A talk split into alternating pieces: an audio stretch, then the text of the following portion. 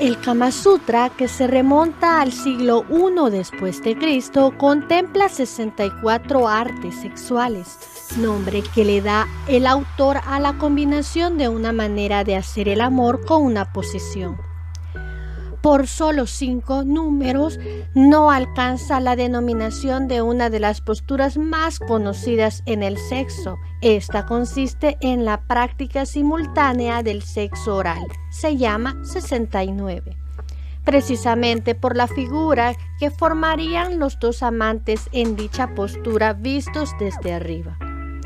Aunque el 69 no está en el conocido texto hindú, sobre el comportamiento sexual humano se considera una variante de una de ellas.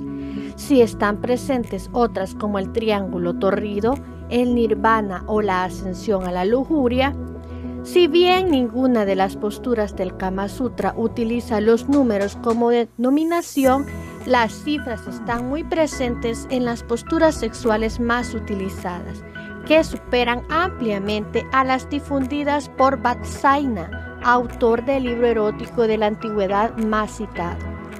Hola, bienvenidos y bienvenidas a mi podcast sobre sexualidad. Te saluda Rocío Barraza y hoy viernes te hablaré sobre cuatro técnicas sexuales desconocidas. Más allá del 69, otros números copan al imaginario erótico su práctica de hecho parece haber superado la del clásico sexo oral simultáneo. Quizás algunas sean desconocidas por el nombre, pero les suenan más al ver la descripción. El 42 a diferencia del 69. Es una postura un poco egoísta. Para su realización, dos personas asumen sendo roles. El que realiza la acción y el que la percibe. La postura tiene este nombre por la forma que proyectan los cuerpos durante su realización. Las personas que reciben la acción están sentadas sobre una silla o la cama con la espalda inclinada, dibujando con su cuerpo un 4.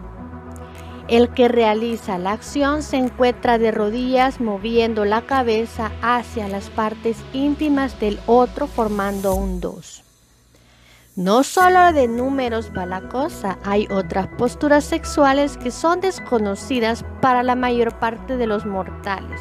Por ejemplo, los bailarines. La pareja estará cara a cara a diferencia del 42 y el 68. Este contacto visual contribuye a la excitación mayor. En esta postura sobre un pie ella debe enredar la otra pierna alrededor de la cintura de él, mientras éste le ayuda a mantener el equilibrio. Eso sí, para esta postura hace falta cierto nivel de flexibilidad. Si no lo tienes, prueba a levantar la pierna hasta su hombro para lograr una penetración aún más profunda. El iceberg. Para esta postura, que mucho recordará el causante del hundimiento del Titanic en el siglo pasado, ambos deben estar enredados con las piernas dobladas. La pareja deberá apoyarse en las manos y los antebrazos e ir poco a poco acercándose hasta que él consiga penetrar. Además, esta postura permite que la pareja se mire a los ojos. El desconocido 68 está al igual que el 42, hay un sujeto activo y otro pasivo. El que realiza la acción se tumba boca arriba mientras que el sujeto que la recibe debe colocarse encima de la pareja.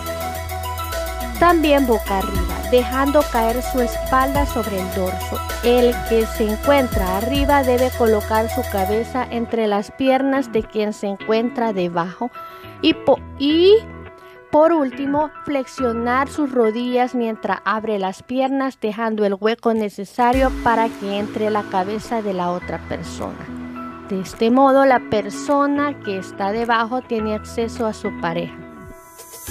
Por otro lado, la persona que está encima puede relajar su cuerpo sobre el de su pareja.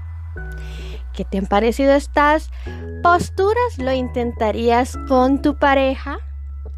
Gracias por haberme escuchado. Soy Rocío Barraza y recuerda que puedes buscarme en Facebook o Instagram como Chiqui Chiqui Podcast. Para la próxima semana te invito a que me escuches nuevamente en esta sexta temporada y me despido con esta frase. La imaginación es al sexo lo que al viento al saxo.